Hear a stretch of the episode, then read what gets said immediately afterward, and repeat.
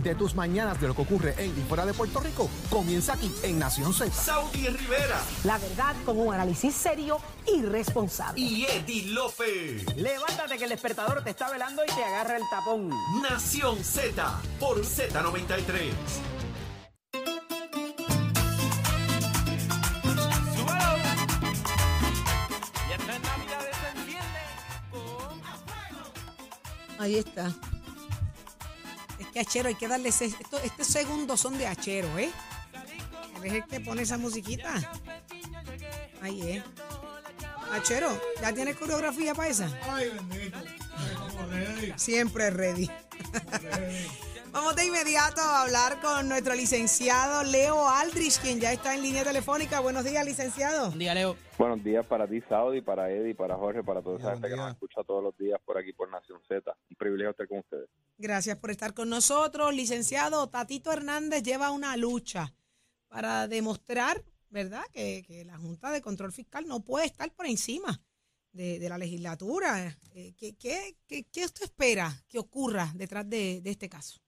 Bueno, mira, creo que es importante lo que está haciendo Tatito Hernández en términos institucionales.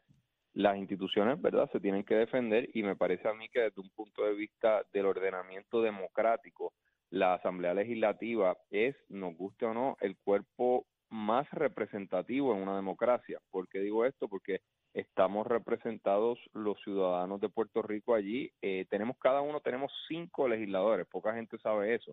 Tenemos cada uno de nosotros cinco legisladores que nos representan tanto en Cámara como en Senado, algunos que son at large, ¿verdad? Por acumulación, otros por distrito representativo o eh, distrito senatorial. Em, y ese, ese cuerpo político es el más representativo y que sus decisiones puedan ser anuladas o que pueda básicamente hacerse de caso omiso a lo que haga la Asamblea Legislativa por un, un cuerpo supraimpuesto por el Congreso de Estados Unidos llamado Junta de Supervisión Fiscal, pues obviamente es preocupante. Sabemos que esa es la realidad y el Estado de Derecho que nos ha tocado vivir por los pasados cinco años, pero no deja de ser importante que las las partes llamadas a defender las instituciones, en este caso el presidente de la Cámara, Roberto Hernández, o, o cualquiera que fuera, en este caso es él, pero cualquiera que fuera, mm, a mi juicio, debería asumir esa misma postura de defender la institucionalidad y la importancia de la Cámara de Representantes en el ordenamiento democrático. Así que es ese, ese es verdad una de las partes de la contestación. La segunda parte es qué espero de esto. Espero que en términos jurídicos no prospere demasiado y ya ha habido varias decisiones que han dado validez a la Junta de Supervisión Fiscal y a la manera en que trabaja. Eh, la cláusula territorial le permite al Congreso de Estados Unidos imponer un, un cuerpo como la Junta de Supervisión Fiscal porque puede tratar distinto a Puerto Rico que a los estados. Se ha resuelto una y otra vez en la Corte Suprema Federal que el Congreso, si así lo quiere y si tiene una causa justificada, puede tratar de forma distinta a Puerto Rico por ser un territorio que a los estados. Así que no creo que jurídicamente prospere demasiado. Una colonia, Leo, colonia, es. ¿Por qué? Porque si no, pues ya todo eso se hubiese liquidado y no estaríamos allí peleando. ¿Quién tiene poderes con quién? Ah, tú aprobaste un presupuesto sin que yo acabara las vistas de presupuesto. Tú has tomado decisiones que van eh, contra los mejores intereses de la legislatura de Puerto Rico o contra precisamente lo que necesiten en recursos la isla. Pues señores, porque tenemos un yugo federal que va por encima de decisiones locales. ¿Es o no es? Eso, eso es así. Y, y entonces alguien podría escuchar esta discusión nuestra y decir, oye, pero ¿por qué gastar tiempo y energía si, si ya es, si, si verdad? Si, ¿por, ¿Por qué? Si, si, si tú piensas que no va a prosperar jurídicamente, ¿por qué hacer el esfuerzo? Porque la institucionalidad se tiene que defender, no obstante el hecho de que es muy poco probable que triunfe jurídicamente esta postura. Em, se, se tiene que seguir defendiendo porque, de nuevo, no podemos acostumbrarnos, no podemos normalizar que la gente que nosotros elegimos para que nos represente en una democracia, simplemente sus acciones, sus, sus leyes, sus legislaciones, sus actos sean anulados por un cuerpo no electo. Leo, pero aquí hay otro asunto y es que se- como, como promesa de campaña en un momento dado, los demócratas habían hablado de enmendar promesa y particularmente en cuanto a las prerrogativas del legislador y del gobernador también, porque al final del día es quien firma la ley. Entonces, quizás esto estaba, decía yo ahorita, montado sobre una estrategia, porque el gobernador también está llevando su caso de defensa de las prerrogativas, que me parece que es más del legislador que, que de sí mismo, pero bueno, eh, ahí está, porque eso es, es su política pública al final del día también. No obstante, eh, me parece que esto debió haber venido acompañado de eh, eh, ese compromiso de enmendar promesa que lo había hablado Grijalba, lo había hablado Steny Hoyer, lo había hablado Anida Velázquez y ciertas otras personas eh, en el Partido Demócrata. Yo creo que ya obviamente están tarde para esto eh, y no veo que los republicanos lo vayan a hacer, a menos que se hable del déficit democrático de un sistema republicano de gobierno a la sombra de, no, no a la sombra, sino a la imagen y semejanza más bien de lo que es el sistema republicano de los Estados Unidos y hablarles de eso quizás inclusive a los republicanos les haga sentido, ¿no lo ves? Sí, sí, estoy de acuerdo contigo. Eh, lo que pasa es que en términos prácticos, y, ustedes todos han trabajado temas legislativos de cerca y, y conocen el proceso de cómo se hace la salchicha, ¿verdad? Eh, que no es fácil, no es fácil. Y, y, y lo que pasó en el 2016 cuando se estableció promesa, realmente es algo en términos legislativos y burocráticos casi un milagro que en ese momento los republicanos y los demócratas se pusieran de acuerdo para, a través de promesa, crear una estructura llamada promesa que le permitiera a Puerto Rico trabajar el asunto de su quiebra, no fue fácil. Eh, a- a- hay gente, ¿verdad?, que son arquitectos de esa ley que la critican ahora muchísimo, como la, como la representante federal Nidia Velázquez, eh, y, y, y con, con toda la razón y con, todo, con toda validez. Eh, pero en ese momento, eh, crear esa super legislación no fue fácil.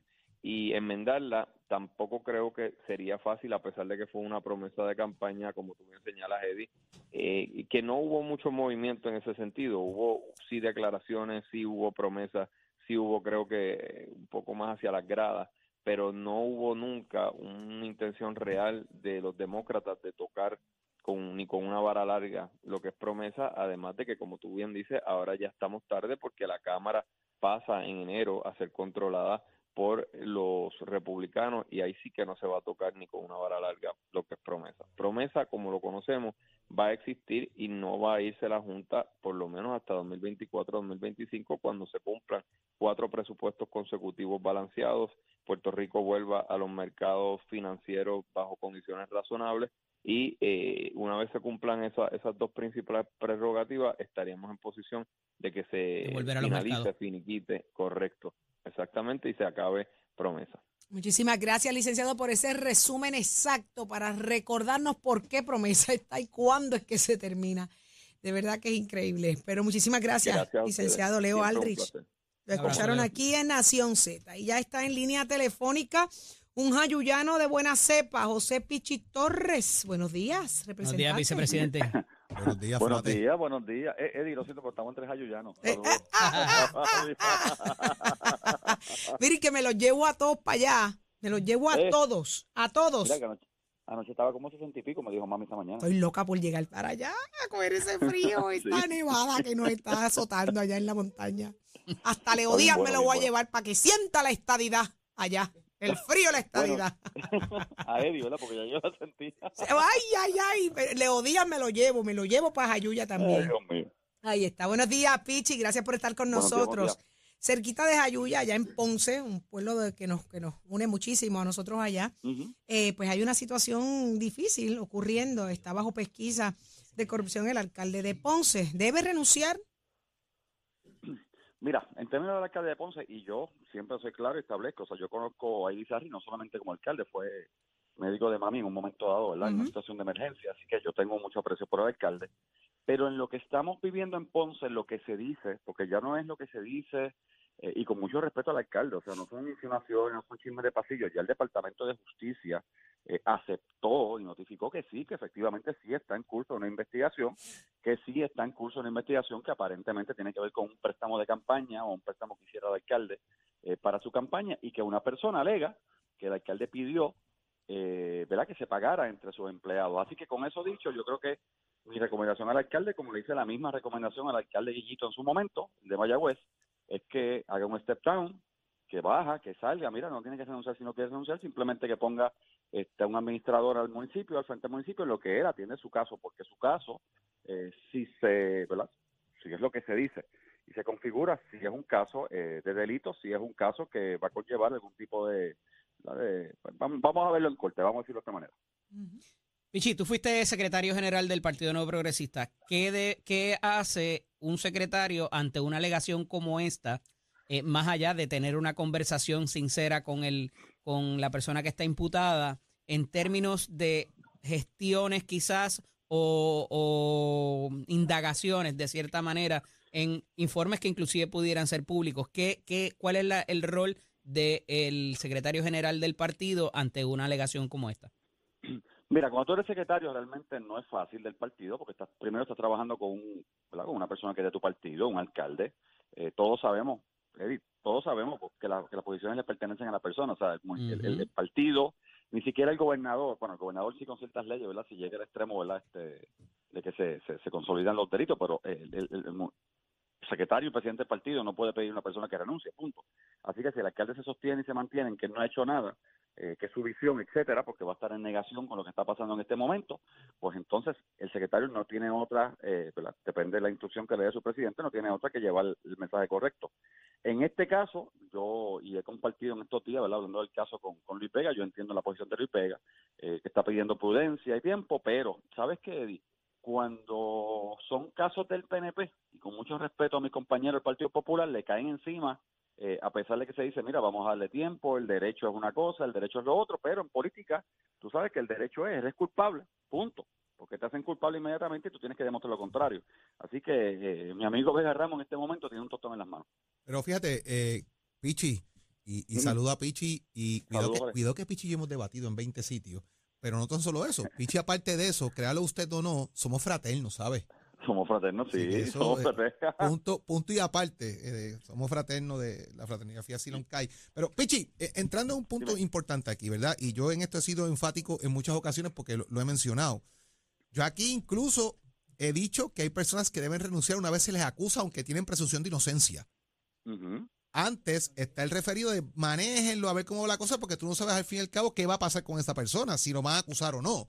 Pero aquí en este caso de Ponce, hay una alegación que parecería ser, y, y tú, uno buscando los informes de ingresos y gastos, si está, y es mi pregunta, Pichi, que es la que a mí, es la interrogante que también le, he hecho eh, a Luis en un momento dado.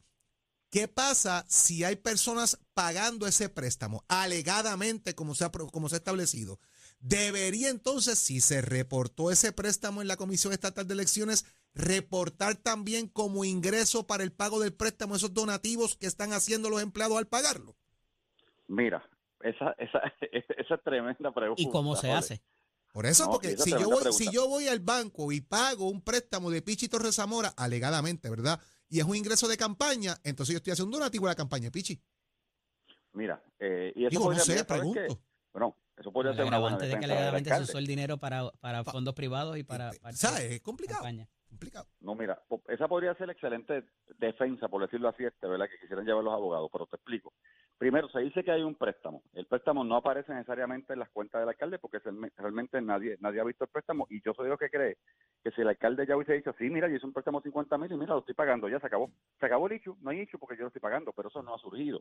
El alcalde de mis propio no, ha- o sea, aparentemente en entrevistas pasadas habló de algún tipo de préstamo que había hecho, pero no lo quiere confirmar ahora. Ahora, si el préstamo se hizo para campaña y no lo puso en su informe de la de, ¿verdad? de- de control electoral, es tan sencillo, y, y, y, señores, para el que me está escuchando y para ustedes, es tan sencillo como enmendar el informe y pagar la penalidad y la multa que sea. Eso es así. Y obviamente en ética, si no aparece en el, el yo espero, ¿verdad? Pero si no aparece en su informe ético, también va a pagar una multa porque no aparece en su informe ético. Pero si los empleados, tus empleados, fueron coaccionados y alguien le pidió y le dijo, Ah, y hubo una trama Ajá. completa con un ayudante, que es lo que se dice, para que ustedes paguen el préstamo mensualmente de campaña para el alcalde, aquí tenemos Y problemas. una pregunta, Porque ya no, Pichi. ya no es donación, ya es coacción. Pichi, y si fue un compromiso, y si fue un compromiso previo, y dijo, yo lo hago, no se preocupe, haga lo que nosotros lo pagamos. Y Pero- el hombre, se- digo, estoy pensando, ¿verdad? Buscando que- la- la- las cuatro patas, las siete patas al gato.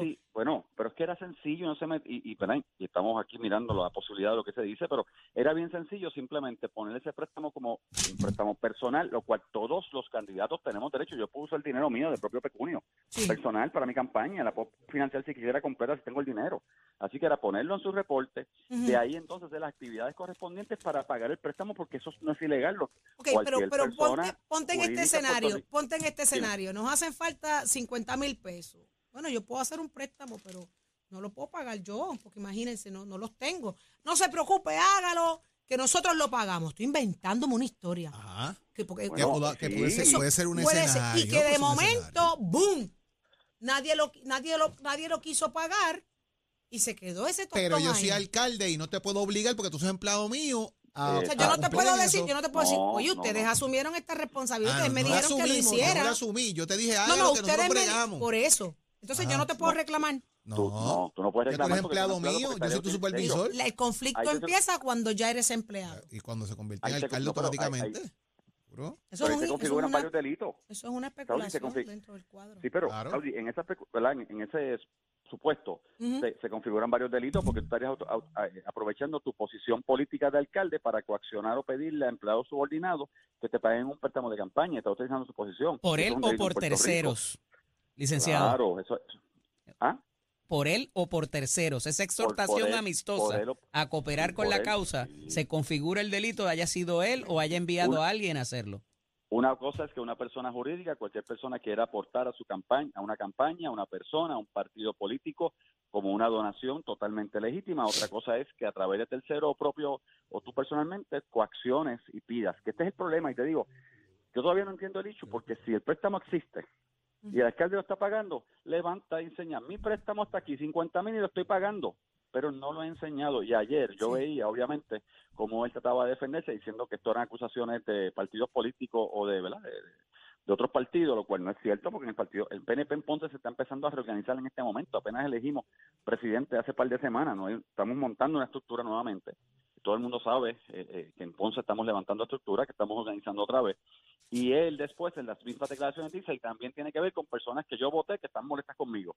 Todo el mundo sabe que hay personas que él despidió, que hicieron campaña que están molestas. Ahora, si hizo las cosas mal, desgraciadamente, en esto hay problemas. Porque hay problemas porque tú no puedes coaccionar, obligar a que otras Mm. personas paguen. Tú no puedes dar, si es verdad como se dice, mira, se dicen mil cosas, se dice que, hasta- que la libertad de pago se le dio a las personas para Y que al final del día va a ser llegaran poder probar, poder comprobar si hubo esa coacción y si vino de parte del alcalde. Esa es la médula del asunto. al final va, bueno, al final va a ser no solamente probar que hubo la coacción, tienes que, obviamente, el préstamo existe y que se dio la instrucción directa o a un tercero para que la diera. Más el, más tema, más el tema de los informes electorales. Más el tema, pero el informe electoral, fíjate que es susanable, Jorge, porque nuevamente te digo, o sea, la ley electoral de Puerto Rico te dice claramente, si eso no está, levanta las manos, enmienda el informe que se puede enmendar, Claro. notifica al contrato electoral y obviamente vas a pagar una multa correspondiente, Seguro. porque la ¿A vas qué a se expone? ¿A qué se expone? son unas multas. Bueno, en términos de los delitos de Puerto Rico, obviamente se pondría, podría, aquí podría haber un quid pro quo, porque también se dice que hay personas a quienes se le aumentó el salario a cambio de que con ese dinero de aumento pagaran, pagaran el préstamo. Si eso es cierto, hay un quid pro quo. Hay un beneficio que alguien recibió, en este caso recibió el alcalde porque el préstamo está a su nombre. No pierda de perspectiva que el préstamo no está a nombre de Comité Partido Popular Ponce. No, está a nombre Está a de nombre del Y alcalde. yo decía del ahorita que puede haber jurisdicción federal también. podría haber, si alguien entendiera que hay algún tipo de quid pro quo, este, esto es un quid pro quo federal. Se utilizó Tú el banco, se utilizaron teléfonos, se utilizaron comunicaciones, quizás algunos de los fondos con los que se le pagaban al empleado eran fondos federales. Sí. 20 La cosas. utilización, la utilización no me sabe, yo, Sí. yo no me sé los códigos de memoria, ¿verdad? Pero la complicar. utilización de, sí, está, está complicado la utilización de tu cargo y tu puesto para beneficio personal, en este caso, porque si se pidió directa a un tercero que pidiera a nombre tuyo para un préstamo tuyo personal, pues claro que estás utilizando el puesto este, para coaccionar o para Bueno. pedir a beneficio tuyo. Así que No todos los sí, días usted escucha es dos ayuyanos conspirando a Saudi y a Pichi en el mismo Ay, lado, ay, así ay. que eso es complicado. Ay, señor. Ah, Pichi. dos ayudanos y, y cuatro, y cuatro hermanos, ¿verdad? Porque Jorge y él son mis hermanos de, de programas de radio, imagínate. Así, Así mismo es. es. así mismo es. Pues Pichi, muchísimas gracias por estar con nosotros en Nación Z, que se repita. Siempre, siempre, bendiciones para ustedes siempre y éxito. Lindo día, Un ya lo escuchaste hermano. aquí en Nación Z. Pacheco, tránsito y tiempo. Al renovar tu marbete, escoge ASC, los expertos en seguro compulsorio. Haces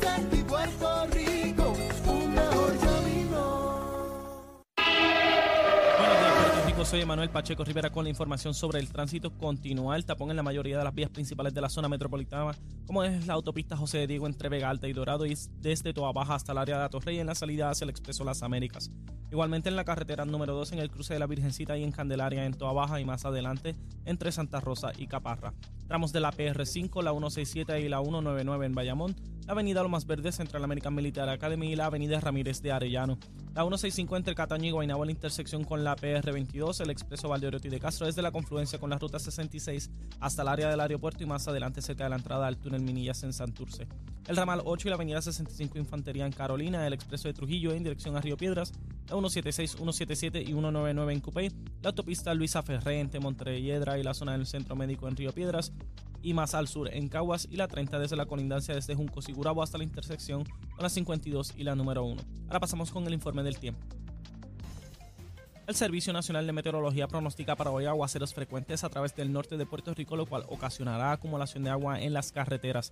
En el resto del territorio se espera una mezcla de sol y aguaceros pasajeros con impactos mínimos. Las temperaturas máximas durante el día rondarán en los medios 80 grados en las zonas costeras y las mínimas durante la noche alcanzarán los medios 50 grados en la zona montañosa. Los vientos estarán del norte entre 10 a 15 millas por hora con ráfagas más altas. En el mar hay una marejada del noreste que se extiende a través de las aguas del Atlántico y los pasajes del Caribe, que mantendrán condiciones entre picadas y peligrosas. El oleaje estará de 10 pies de altura y ocasionalmente más alto, por lo que se emitió una advertencia para los operadores de embarcaciones pequeñas y para los bañistas en todo el archipiélago. Hasta que el tiempo les informó Emanuel Pacheco Rivera. Emanuel Pacheco Rivera, yo les espero en mi próxima intervención en Nación Z Nacional con Leo Díaz, que se sintoniza a través de la emisora nacional de la salsa Z93. Ponte al día. Aquí te informamos y analizamos la noticia. Nación Z por, por, por Z93. Y ya estamos listos para Nación Z Nacional y Leo Díaz siempre listo, siempre, nunca hay listo, nunca hay listo. Saludos buen día, Jorge, Eddie López, a los amigos y amigas que nos escuchan y nos ven a través de 4.000 plataformas que tenemos aquí para proyectarnos. ¿Cuántas? 4.000 No plataformas. son cuatro mil. Ah, ¿Está guillado de? Ahora. Mira, mi hermano, hoy, todo- hoy le metió la risa de Santa Claus también. Oye, Y eso, Estamos y eso, creativos. y eso que faltan los Reyes Magos. Oh. ¡Anda! Mira, y eso a sangre fría, eso es. De cuerpo Eso completo. es a capela, a capela. Mira, esto está caliente, ¿sabes? Sí, este esto está- cañaveral hoy. Esto está, me no, imagino. No, no, no, viene bravo, viene bravo la cosa. Nosotros fuimos talándote el caminito, Oh, lo no, que no, te si ya vi por dónde voy a entrar. Ya por sé por dónde es que voy a entrar. Sí, Le entro sí. por Ponce y llego hasta Calley otra vez. Ay, doy un paseíto. Le voy a ¿Por dedicar dónde? unos sonetos también a Mayagüez.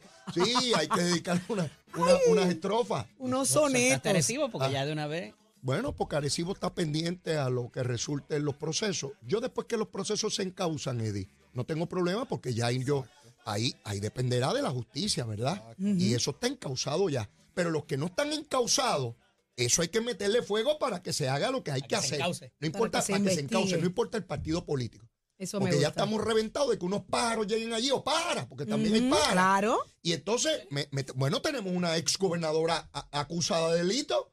Ah, Esto, es- esto es serio. Sí. Pues nosotros no tenemos, estamos exentas tenemos tampoco. que ser los señales. Ah, pero hubo una época donde valentía. decían, cuando lleguen las mujeres se acabarán estos problemas. Yo recuerdo eso cuando yo comencé en política. Decía, el problema es los, los hombres que están en la política. Cuando lleguen las mujeres se eliminará. Esto no tiene que ver con género. No tiene que, que ver ver. con la naturaleza humana de gente que mete la mano donde no Los es. valores. Decía los de Victoria Ciudadana. Ah, cuando que, llegaran que a la eran y que legislatura. distinto. Y tienen a Nogales allí este, con unos murciélagos en el FEI. Sí, hay unos murciélagos allí que están examinando. A ver si están con las patas para arriba o las patas para abajo. Tú sabes, hay murciélagos que, que se viran. Sí, no, hay murciélagos que se viran. Este, hay que chequear eso bien. No se rían, que la cosa está mala. mío. No se rían. Mira, vengo bravo, vengo bravo. Mira, Ole Suárez se muere la risa el condenado. Viene bravo, como si, bravo. como si no duro, supiéramos. Eh, Ponte duro. como tiene que Ahí ser. está, pues vamos a hacer algo. Saudi, ¿verdad que vamos para Jayuya? Pero claro. Oh. O sea, ya tú vas a coger frío. El 23 vamos para allá. Voy con Zulmita. Vas con Zulmita. Me dicen que el frío está tan sabroso. cumpleaños el lunes. Ey, ah, pero ¿Cómo? chico, Eddie. ¡Ey! Cumpleaños el lunes, sí. hacer- hay que Eh, hacerlo. y, eh, eh, ya eso me está estoy cuadrado, preparando. Leo. Me estoy preparando. Ah, ok. Y acuérdense que ya yo estoy viejito, tengo que tomar tiempo en lo que me preparo. ¡Eh! Eh, yo no, no me preparo rápido, Él lleva un mes, un mes Pero cuando voy preparado, voy preparado, ¿sabes? Eh, no lo dudes. Leo, no lo Leo- dudes. Leo está, como la planta eléctrica, con Yoyi y Starter. Mira, vámonos, vámonos. Dale, mi amor, llévatelo, chero.